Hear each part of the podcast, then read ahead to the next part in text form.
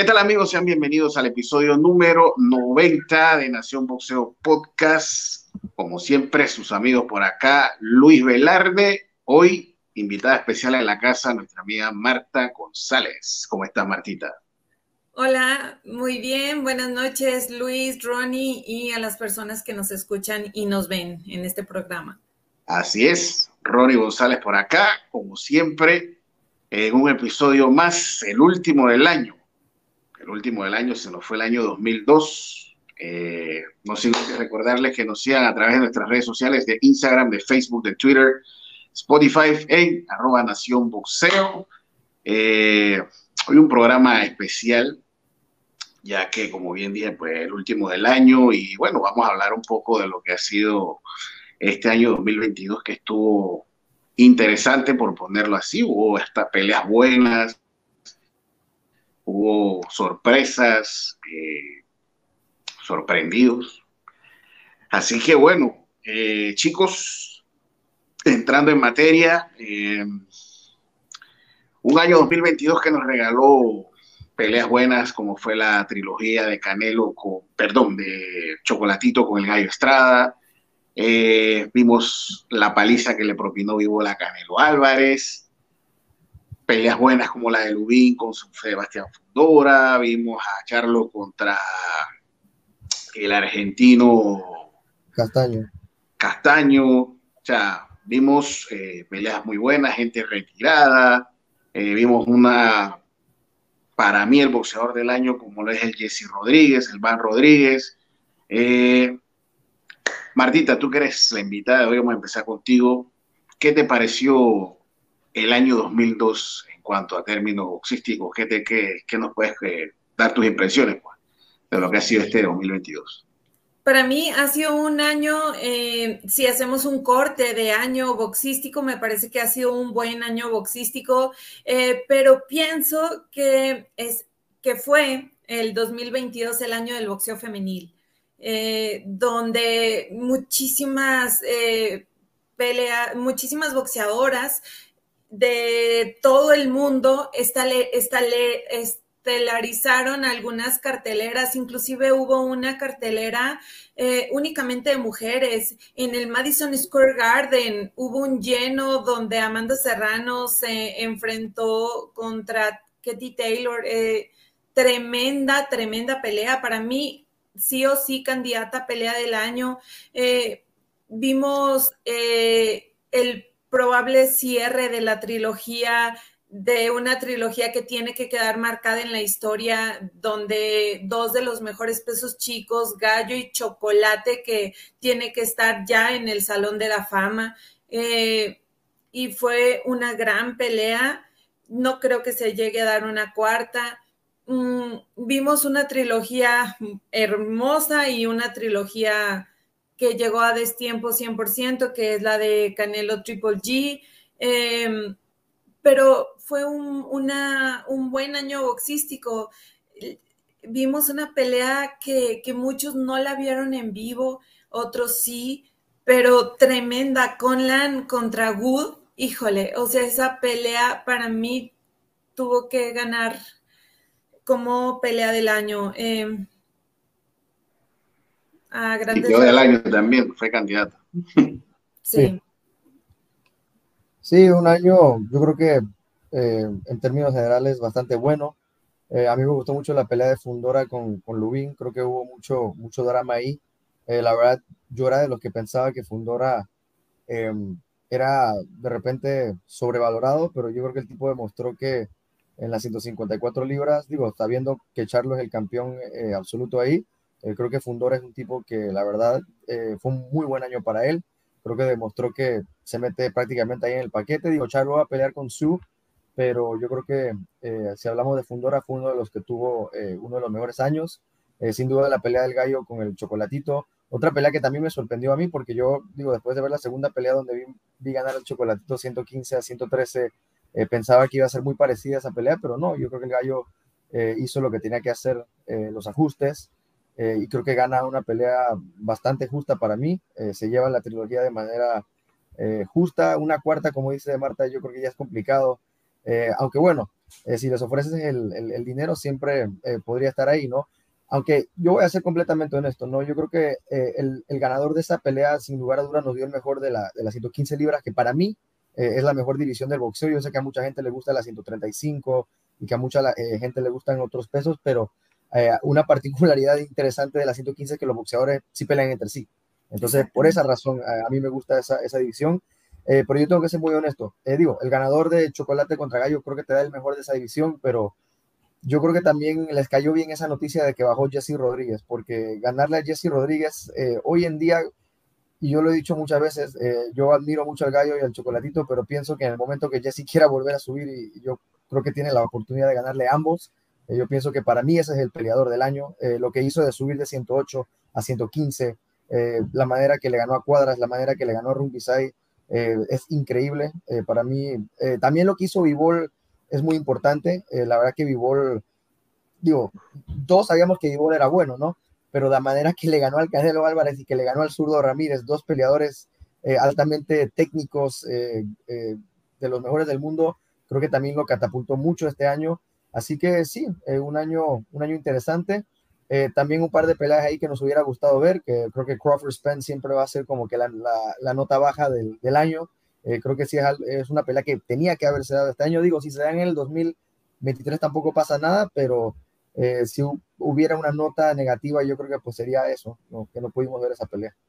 Yo, yo pienso igual que tú, yo creo que esa fue la nota negativa del año. Yo creo que todos pensamos que se iba a dar y al final del día no se dio yo en lo personal, no sé ustedes, pero ya a mí esa pelea como que me ha bajado cierto flow, ya como que me bajó un peldaño. O sea, quizás ya no tengo como la misma emoción que pude haber tenido este año, pero ya para el 2023 no sé. Y por los aires que soplan, yo creo que esa pelea no se va a dar. Eh, es una pelea que yo creo que ahorita es, es una pelea atractiva, pero a destiempo. Hay que, hay que ser honestos. Eh, abonando al comentario de Luis, eh, yo creo que en este momento mm, no hay otro 115 que le gane ni a Gallo ni a Chocolate. Inclusive si yo meto a, a Bam Rodríguez ahí, yo creo que no le gana a Gallo Estrada. Y voy a... En este momento no. No, voy a dar, voy a dar una, razón válida.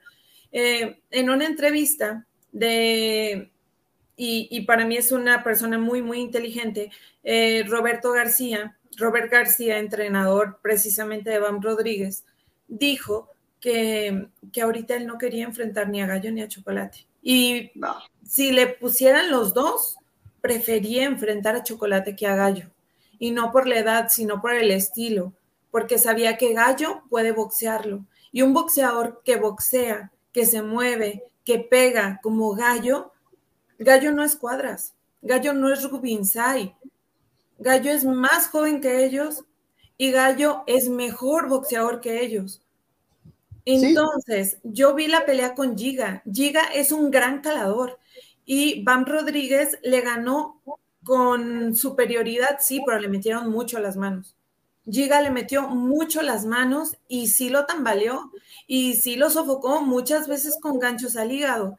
Y eso fue lo que vio Robert García que dijo, ¿sabes qué? Me lo voy a bajar inteligentemente. Yo creo que en uno o dos años ese chico le va a ganar a cualquiera en la 115. Pero en este momento yo no creo que le gane a Gallo.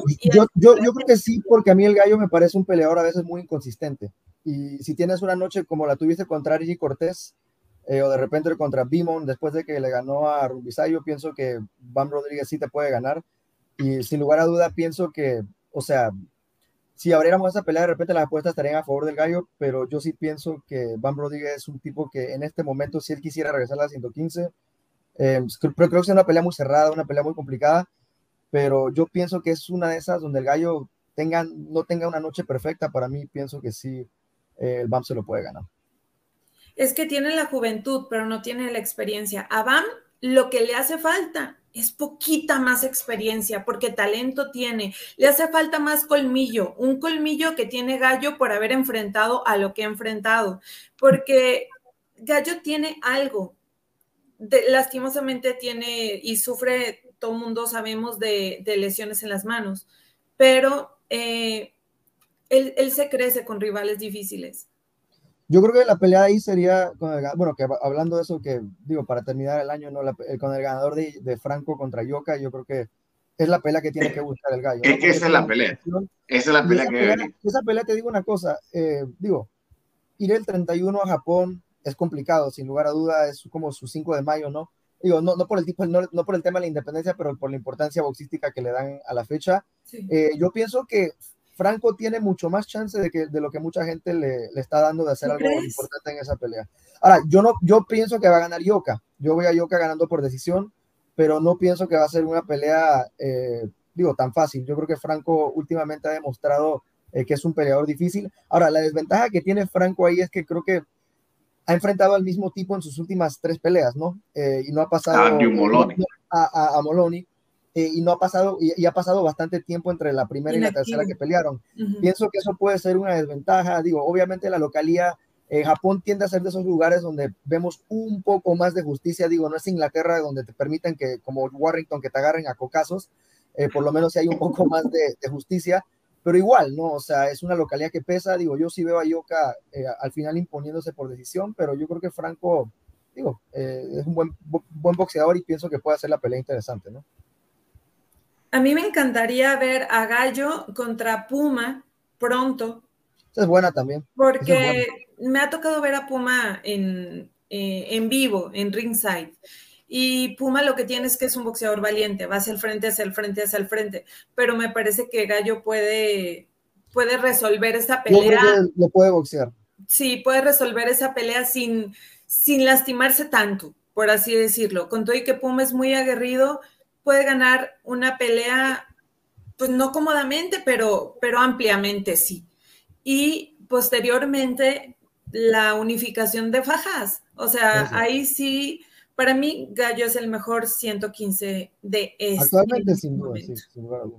Lo demostró no, mira, eh, ¿no? Eh, yo pienso de que ya ese tema casualmente lo habíamos tocado, Marta. Eh, para mí, primero que vaya con el ganador de Joshua Franco y después con, con el Puma. Ahora, si va con el Puma primero, pues ni modo. Pero yo pienso de que ya cuando él mismo ha dicho de que va a estar en la pelea en Japón, para mí que ya tiene que haber algo, alguna conversación por ahí, ya debe estar en eh, el ambiente. Oye, ¿y qué diferencia, no, de, de las 135 libras y las 115, no?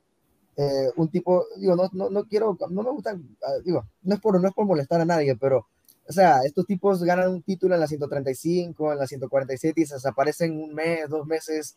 El Gallo Estrada no hace un mes tuvo esa pelea con el Chocolatito y ya está viajando a Japón para, para buscar otro cinturón, ¿no? Eh, ¿Qué diferencia de mentalidades hay ¿no? entre, entre los pesos chicos a veces y otros pesos? Para mí, una opinión muy personal.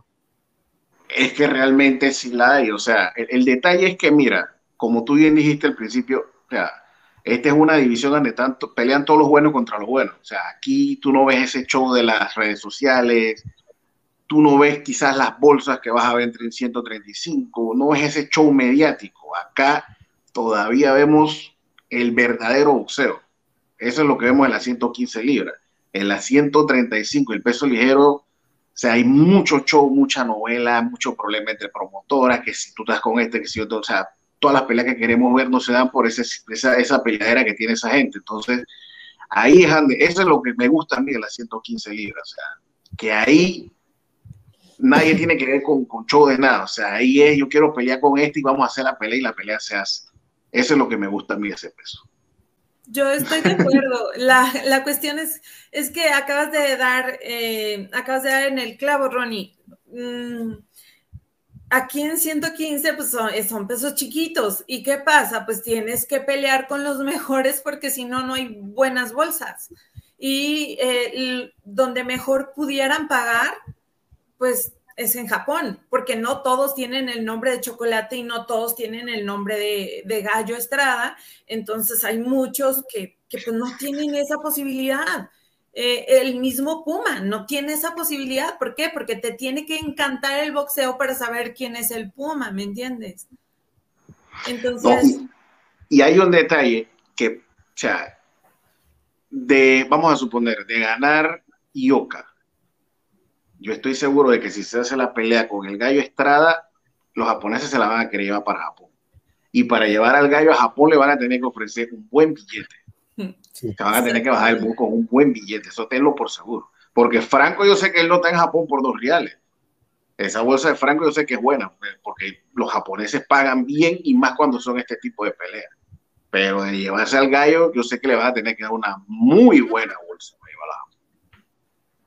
Sí, sí porque en este caso el gallo sí vende. O sea, eh, es más, el gallo aquí en México, en, en, el norte, te llena las arenas. Y es un peso de 115 libras. Yo vi que, que Jaime Munguía, por los rivales que está tomando, aquí en Guadalajara, donde yo estuve, pues eh, hubo, te mandé el video, Ronnie, ¿recuerdas? Eh, aproximadamente 60% de la arena y me voy muy generosa. Eh, no, no había muchísima gente. Y yo ahí presencié el que para mí es el mejor knockout del año. Un, lo, televisaron en The Zone porque pues, es la pelea de, Jaime Munguía y era era una coestelar, donde eh, Diego Lazabache Torres noqueó a su, a su rival de una manera estrepitosa, muy fea, después de dos knockdown y pues el, rival no podía levantarse, o sea, duró mucho tiempo para, para que el cuerpo médico lo ayudara a, volver en sí. Y se escucharon, se escuchó el golpe y se escuchó cuando cayó a la lona para mí ese fue el knockout del año. No sé si fue la emoción de, verlo en vivo, pero para mí sí fue, sí fue impactante y he visto muchos knockouts en vivo y en televisión. Bueno, sí fue emocionante porque recuerdo que precisamente me estabas enviando un audio en ese momento y que eh, de repente cayó, cayó, cayó. Chuzo, de verdad que fue emocionante. Pero no, definitivamente, eh, mira, ahora casualmente que dices Munguía, yo creo que esta fue otra decepción del 2022. Jaime Munguía, o sea, y de verdad que yo espero, yo espero que, sus manejadores en el 2023, maestro, súbale, hey, póngale rivales que de verdad digan algo, o sea, ya está bueno de que a este chico le estén poniendo rivales que honestamente no, no, no, no dicen nada, o sea, ya es suficiente. Una, una cosa interesante de este año es que, bueno, hablando de los campeonatos, eh, hubo muchas peleas de unificación, hubo muchas peleas entre, entre títulos, creo que si hiciéramos un análisis eh, peso por peso, eh, hay varios pesos donde hay tipos que tienen, bueno, hay algunos donde tienen los cuatro, como el Canelo, como Charlo, como Inoue, y, pero hay muchos pesos donde también un boxeador tiene tres títulos, ¿no? Entonces, por lo menos estamos viendo esto de que siempre lo pedíamos en años anteriores. Creo que este fue un buen año para lo que fueron unificaciones y peleas entre, entre organismos, ¿no? Em, acerca de unificaciones de títulos en divisiones, pues 115 libras, eh, perdón, 118 libras Inoue, 135 libras Heini, eh, en peso completo hay dos campeones únicamente, en 154 el único Charlo que pelea, em, y 135 es Heini y para mí es uno de los boxeadores eh, que hicieron muy buen trabajo este año. Em, sí, muy buen, la verdad que sí. Y si hay que hablar de una decepción, pues eh, con todo respeto yo pondría eh, no nada más a un boxeador, pondría a un entrenador, Eddie Reynoso, porque pues Eddie Reynoso, que muchos ponen así como, wow, el entrenador del año, pues perdió Rey, perdió Rey Martínez con Chocolatito. Eh, ganó, pero ganó feo y se vio muy feo en esta, en esta última pelea, precisamente en la velada de, de Gallo Chocolate, este, mm, se vio mal, lució muy mal el rey, honestamente lució muy, muy mal. Eh, Valdés perdió con Shakur Stevenson, que digo, con Shakur Stevenson pierde casi cualquiera, ¿no? Pero bueno, perdió también eh, y perdió Canelo, perdió Canelo con, y, también de una manera, la verdad, fea con Dimitri Vivol. Y vaya que yo no soy anticanelo y los anticanelos mm, a veces tienen como argumentos hasta ilógicos, pero en este caso, pues perdió y perdió muy bien contra, contra Vivol. Y a mí me gustaría también poner como sobre la mesa como entrenador del año a Joel Díaz, no nada más por el trabajo que hizo en la esquina con eh, para la pelea de Canelo y para la pelea de Zurdo, sino también para la pelea de Areli Musiño. O sea, él es entrenador de Areli Musiño y la verdad, Areli Musiño se ha visto muy bien y dio una pelea tremenda contra una argentina hace poco. Esa también fue un peleón. Eh, para mí, en este momento en activo, pues Arely Musiño es la mejor boxeadora mexicana que hay. Sí, ah, como entrenador nosotros creo que comentábamos de, Derek James, ¿no? También que, eh, lo que hizo con Charlo, eh, con Errol Spence, me parece, con Frank Martin. Eh, ¿Cuál era el otro boxeador que también creo que ganó? ganó con otro, me parece. pero varios, buen año para Derek James también. sí, gran año. La verdad que eh, en cuanto a los entrenadores, eh, es interesante, ¿no? Eh, hay entrenadores que, como lo decía Marta, un momento estás en, la cima como Eddie Reynoso y la verdad que este año sí fue paupérrimo para él. Ahora, digo, perder Este año le dieron hasta con el banquillo.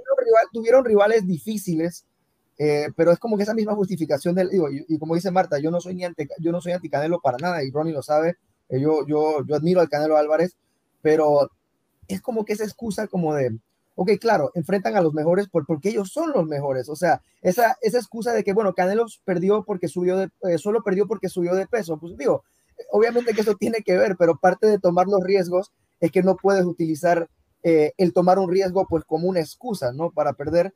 Y pues sí es verdad que, que están perdiendo en, en, en, lo más, en, lo, en la élite, en lo más alto.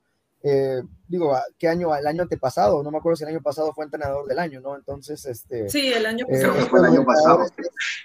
Eso de los entrenadores es un, eh, una montaña rusa, ¿no? Porque también hay muchas cosas que pues no dependen de ti en muchas ocasiones.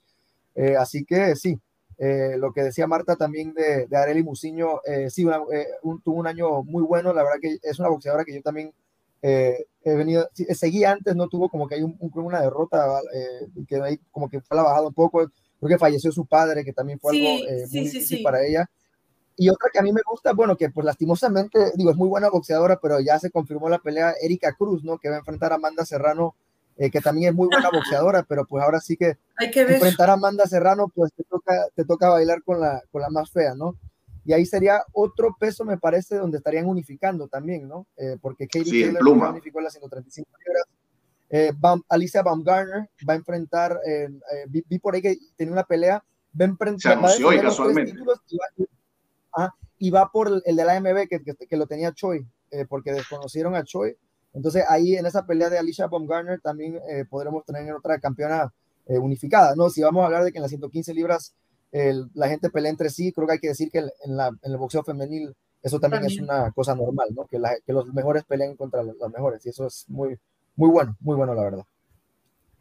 Sí, lo de Arely Musiño es, es completamente cierto. Eh, he platicado eh, más de un par de ocasiones con ella y es una tremenda, no nada más boxeadora, es una, es un súper ser humano porque ella es, la, ella es como la novia de Tito Acosta, ¿no? La esposa, es la esposa, de Tito Acosta.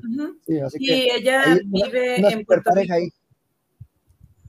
Sí, ella vive en Puerto Rico y a los dos los trae la promotora de, Coto. Eh, pero su papá era su entrenador también. Entonces, eh, también ayudaba a entrenar a Tito. Y cuando fallece, pues a los dos los toma, los toma Joel Díaz, nada más que pues con mayor suerte Areli que, que Tito, que no ha tenido eh, pues muchas victorias en sus últimas peleas. Pero para mí Areli es una tremenda boxeadora, muy, muy buena boxeadora y es rápida, sí pega, eh, sí tiene poder en puños se le casi se le iba de las manos esta pelea porque iba muy muy bien y dejó crecer a la Argentina y terminaron casi empatando que a la Argentina honestamente no le no le alcanzó porque empezó tarde, pero ganó bien Areli en una pelea sufrida, pero muy buen combate. Ronnie, eh, yo te quería, eh, quería comentar rápido, eh, hablando un poco de lo que fueron las promotoras, siempre las, las promotoras son importantes, hay personas que siempre dicen, no, a mí no me importa lo que hagan las promotoras, yo solo me importa lo que hagan los boxeadores, pero a ver, si tú no entiendes la manera que, manejan las, que se manejan las promotoras, los conflictos que puede haber entre promotoras, pues nunca vas a entender por qué no se hacen las peleas o si se hacen las peleas.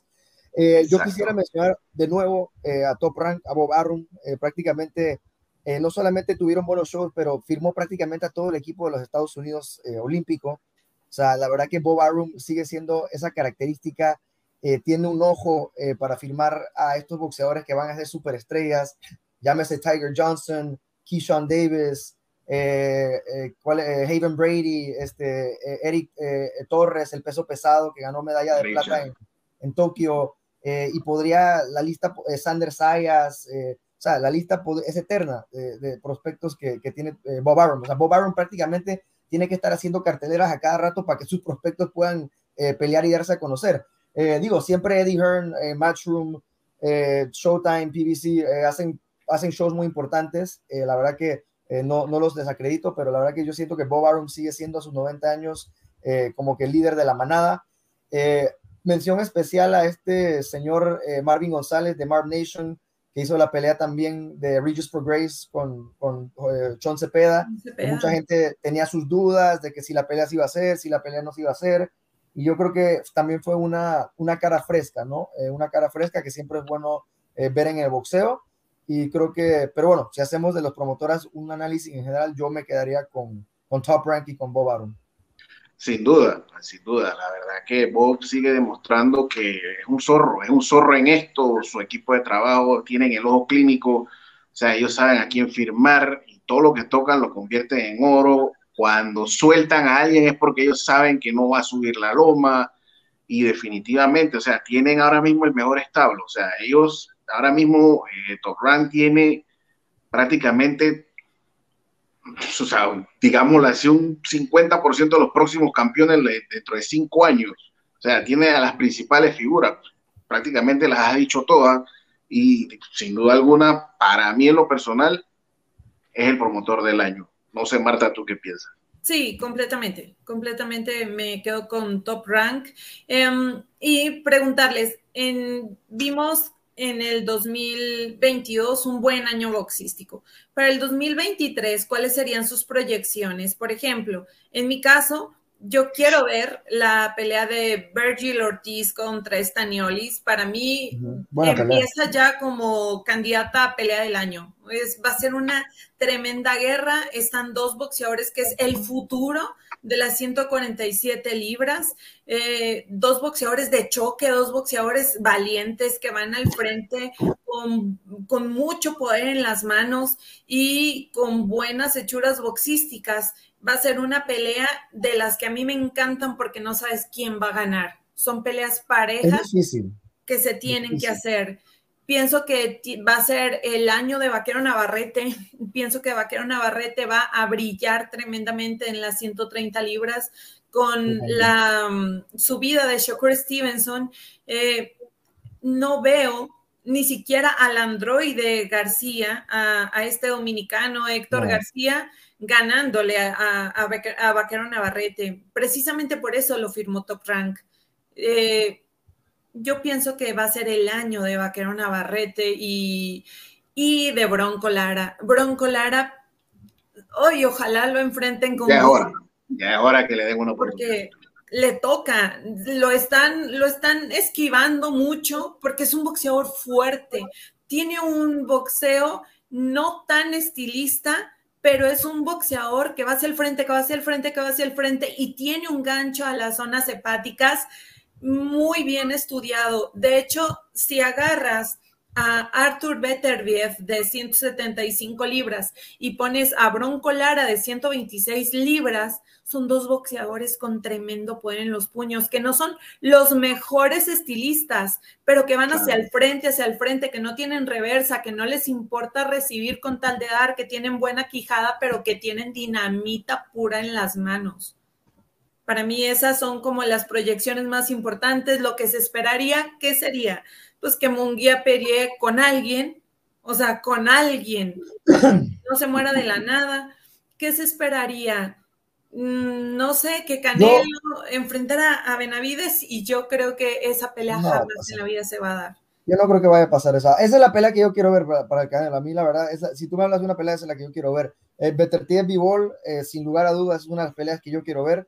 Eh, yo soy de los que piensa que B-Ball tiene mucho más recursos para ganarle a Better de lo que la gente eh, piensa. Sí, Better tiene un poder arrollador y es, es un destructor, pero yo sí pienso que B-Ball le puede aguantar y le puede ganar eh, una decisión. Eh, yo a, a la verdad que después de este año, digo, siempre, no, es que Vivol es bueno desde este año, como lo dije antes, pero lo que, lo que ha hecho este año Vivol ha sido eh, espectacular, la verdad. Ortiz contra Stanionis, sin lugar a duda quiero ver esa pelea. Digo, de repente Virgil Ortiz tiene el nombre, ¿no? Como que la fama, la, el back del, de una promotora que lo ha llevado muy bien, como que Oscar de la Hoya lleva bien a sus boxeadores. Mucha gente he escuchado decir como que incluso no conocen Stanionis, eh, piensan que esta pelea puede ser eh, eh, como que por el nombre ¿no? de Ortiz, pero la verdad que esta pelea, como lo dijo Marta, para mí es 50-50, es una pelea donde cualquiera puede ganar. mi proyección de las 147 libras, muy personal, es que el mejor de ese, de ese peso para mí es Jerome Ennis. yo pienso que Ennis va a tener un año muy bueno. la verdad que estos muchachos, el ganador de Ortiz, el ganador de, de, de Stanionis, eh, me encantaría que pudiera enfrentar de repente a un Jerome Ennis, pero pues yo sé que difícilmente eh, van, a, enfrentarlo tan, tan rápido, ¿no? Es una pelea que, digo, si gana Virgil Ortiz, imagínate. O sea, eh, yo creo que automáticamente el Nemesis ahí, digo, quitando a Crawford, y Spence, el Nemesis sería Jerome Ennis, ¿no? yo creo que sería como que el, rival a, vencer, otro tipo que viene invicto, no sé ya en cuántas, 30, más de 30 peleas, un poder de knockout impresionante.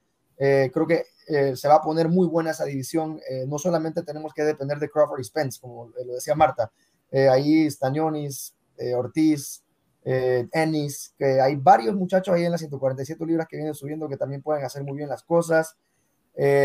otro peso que, por ejemplo, me gustaría ver moverse más, la verdad pienso que quedó mucho a deber el peso mediano, la verdad siento que el peso medio eh, no está dando eh, las peleas que, nos pudiera dar. Tenemos un Golovkin que, pues bueno, subió a las 168 eh, a pelear con, el Canelo, pero después tienes un Charlo enfrentando a Juanito Montiel, que con todo respeto es un guerrero y, es un gran boxeador, pero pues la verdad no son las peleas con las que queremos ver a, Charlo. Después de eso iba a enfrentar a Zuleki. O sea, me parece que Charlo también tiene como que una responsabilidad ahí de hacer las mejores peleas. Por ahí se dijo que no, se, hizo, no se pudo hacer la pelea como un guía. al final de cuentas, no se sabe por qué pero creo que ese es un peso que, espero eh, que, nos pueda dar más el peso mediano, porque es un peso importante eh, en el boxeo, siempre lo ha sido.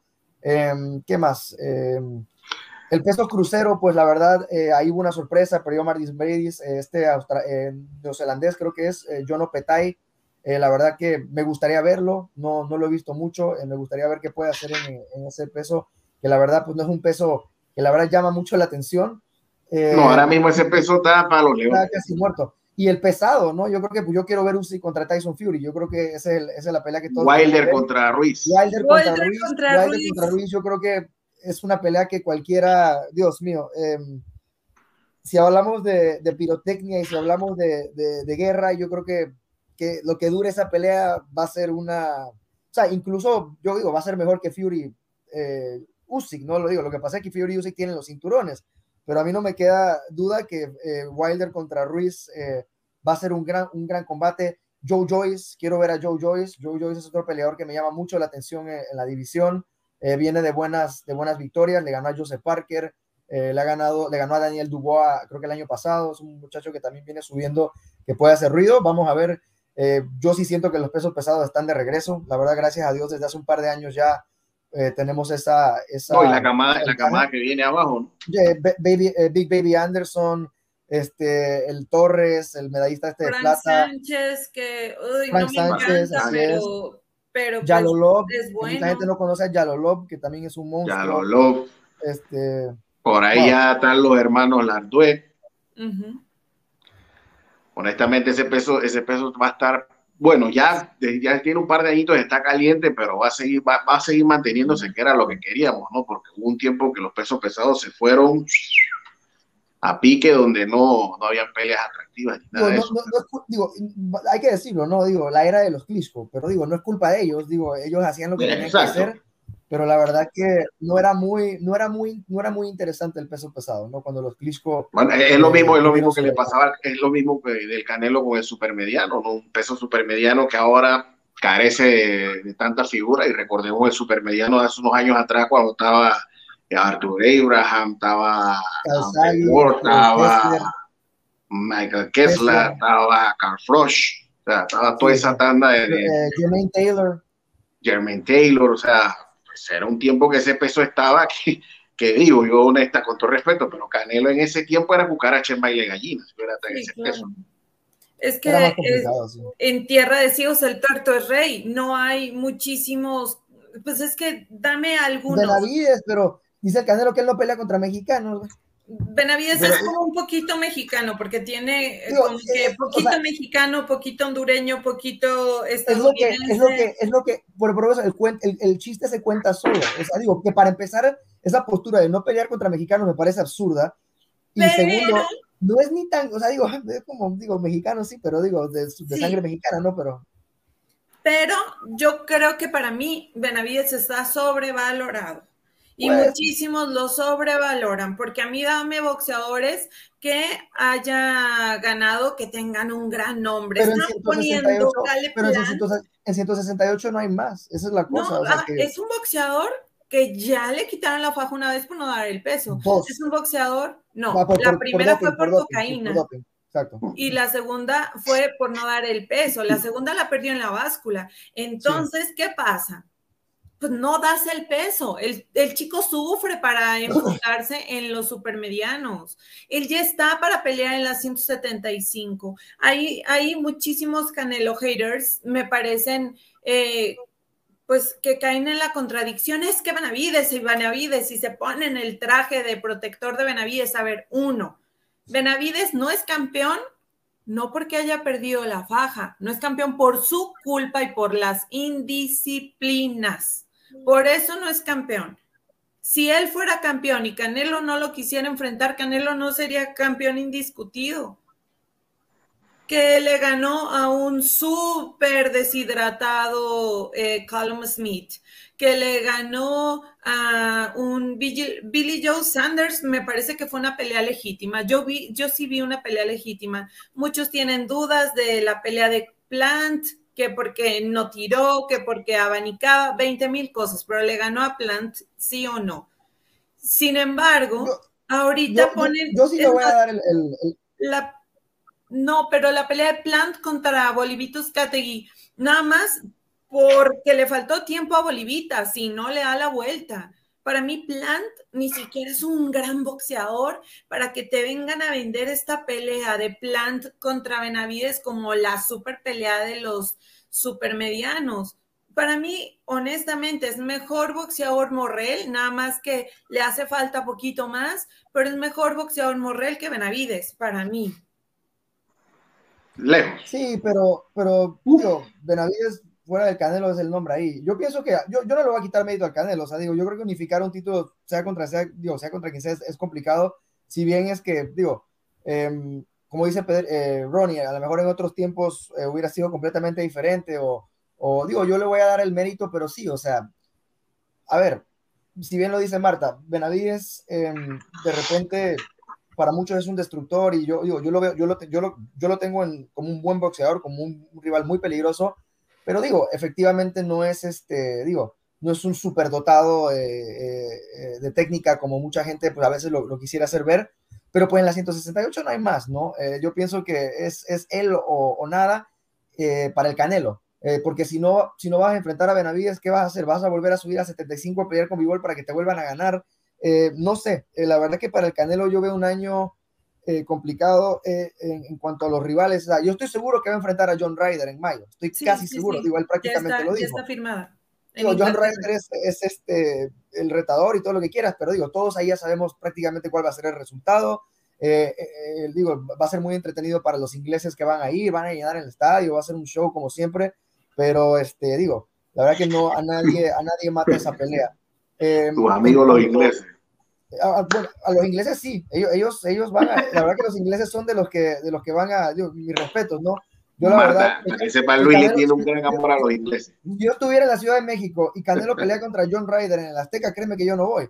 Pero bueno, eso ya, eso ya es cuestión de cada quien, ¿no? O sea, eh, pero, pero digo, este, digo, a lo mejor yo soy un poco amargado. Pero sí, no, no, ya no sé, o sea, veo complicado el panorama, veo complicado el panorama porque em, es que fue, ¿qué, qué, podría quedarle al Canelo? O sea, lo hablamos muchas veces, incluso Ronnie y yo, sobre el retiro y muchas cosas. O sea, más que tratar de de repente pelear con Vivol otra vez más, ¿qué más vas a hacer? O sea, ya no, ya no, ya no hay mucho que hacer, la verdad, es este, eh, lo, ha, hecho todo, o sea, y la verdad... Yo en lo personal, como siempre digo, yo veo el retiro bastante cerca. Sí, yo, también, y, y últimamente mira que en su comportamiento lo he visto un poco más, hasta como más distraído, como más eh, su arranque que tuvo en redes sociales, como que se ve que ya, ya es un tipo que está pensando en otras cosas también, tiene sus negocios, creo que tiene gasolinerías, tiene unas tiendas. Tiendas de eh, conveniencia. Como de conveniencia. se llaman Hopper. Aquí en Guadalajara hay varias. recibir, digo, recibir golpes no es divertido, ¿no? Yo creo que cuando ya llegas a un nivel económico eh, donde puedes cuidar a tu familia y hasta los nietos, eh, pues ya empiezas a pensar en muchas cosas, ¿no? Y yo pienso que vamos a ver qué pasa con él este año. pero sí, es un año que yo pienso en términos generales nos dio bastante, nos dio bastante. Y yo voy a hacer un comentario em, que, es, que es una, una, opinión muy personal mía. Yo pienso que fue el año del boxeo femenino, eh, este año. Eh, yo creo que si hacemos un... O sea, no quiero decir que el boxeo masculino se quedó un poco corto, pero no fue el mejor año, tampoco. Vamos a ser realistas. Yo creo que fue el año del boxeo femenino, sin lugar a duda. Esa cartelera de Katie Taylor contra Amanda Serrano, esa pelea, y la cartelera completa de Marshall contra Clarissa Shields, la pelea de Baumgartner con Micaela Mayer. Em, yo creo que este año, si yo tuviera que hacer un premio o una distinción general, eh, sería para el boxeo femenino.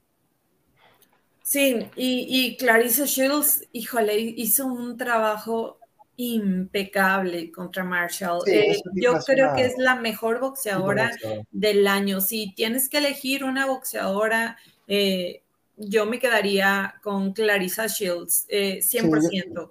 Yo digo que Shields o Taylor, cualquiera.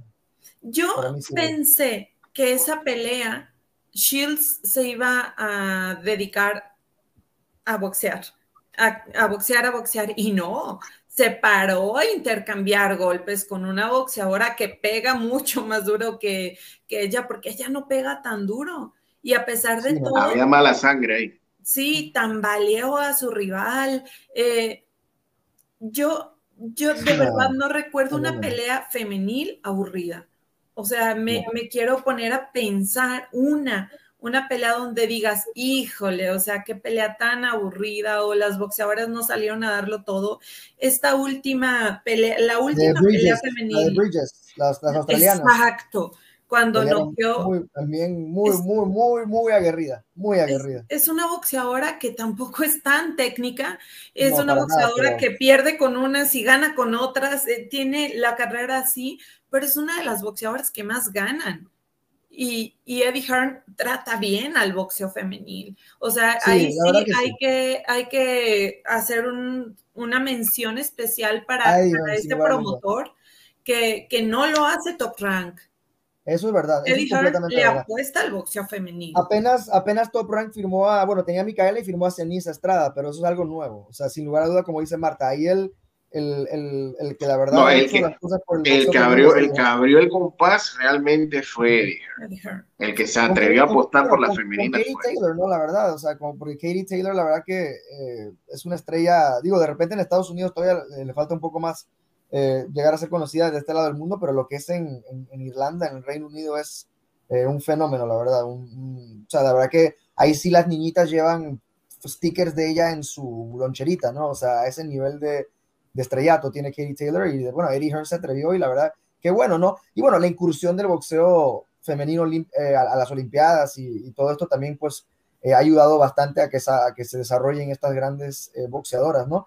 que espero que en México pronto podamos, eh, la verdad que desarrollar un poco más nuestro boxeo amateur femenino, ¿no? porque yo pienso que eso nos ayudaría bastante a, sacar eh, eh, campeonas a futuro, ¿no? Es una boxeadora que a mí me gusta mucho, pero creo que eligió mal a su promotora. em, es la cobrita. A mí la cobrita Luna me, me, parece, me parece una muy buena boxeadora. Sin embargo, pues está en promociones del pueblo y las traen así como ranchando en ferias, así, y eso a mí no, no me encanta, no, no. Es complicado, sí. Sí, son, son boxeadoras que se quedan más en el ámbito local. Em, Golden Boy también apoya algo al, al, boxeo femenil. Sí, también, también. Digo, tienen a Marlene, ¿no? Sí. Sí, a Marlene Esparza. Tenían a Ceniza. Eh, digo, sí, también Oscar de la Hoya ha hecho, ha hecho sus cosas. Que hablando de, de, la Hoya eh, y hablando de las 135 libras, eh, digo, hay un boxeador también que me gustaría ver este año. Digo, no estoy, no, está difícil ser campeón en ese peso, la verdad, mientras esté Lomachenko, esté Gervonta Davis, esté eh, Devin Haney, pero pues el camarón eh, Cepeda, ¿no? que también estuvo por acá, eh, puede ser un, peligro ¿no? para, para cualquiera en esa división. Un gran muchacho, un muchacho que fuera del cuadrilátero tiene una claridad mental muy, muy buena.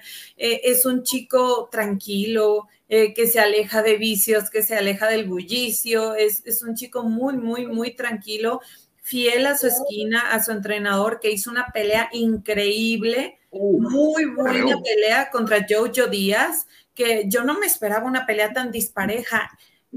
Hizo récord de golpes lanzados, o sea, todo mundo, y me acuerdo, Ronnie, que yo te estaba escribiendo de paren esa pelea ya. O sea, el papá de Jojo está en la esquina, Jojo ya no va a poder ganar, se está arriesgando a que un boxeador que además pega, te, te lo deje mal. Yo es un guerrero, no se va a quedar sentado. Es, un boxeador, lo vi en febrero en Tijuana, lo vi eh, en, de hecho, en una entrevista con Malena, eh, lo tuvimos en entrevista y le pregunté de la pelea que dio en, en Tijuana. Dio una pelea que era como un tune-up y lo sorprendieron y lo sentaron. Le hicieron un knockdown, pero inmediatamente noqueó Camarón. Eh, pero le dije, ¿qué pasó ahí? Y él señala que es la pelea de la que más ha aprendido, porque tiene que estar eh, tiene que estar atento en todo momento con todo y que el rival no sea tan bueno. Eh, pero eh, la resolvió perfecto y hubo un buen knockout, pero, pero sí, lo, sí lo sentaron, pues no lo lastimaron, pero sí hubo, el, sí hubo la caída.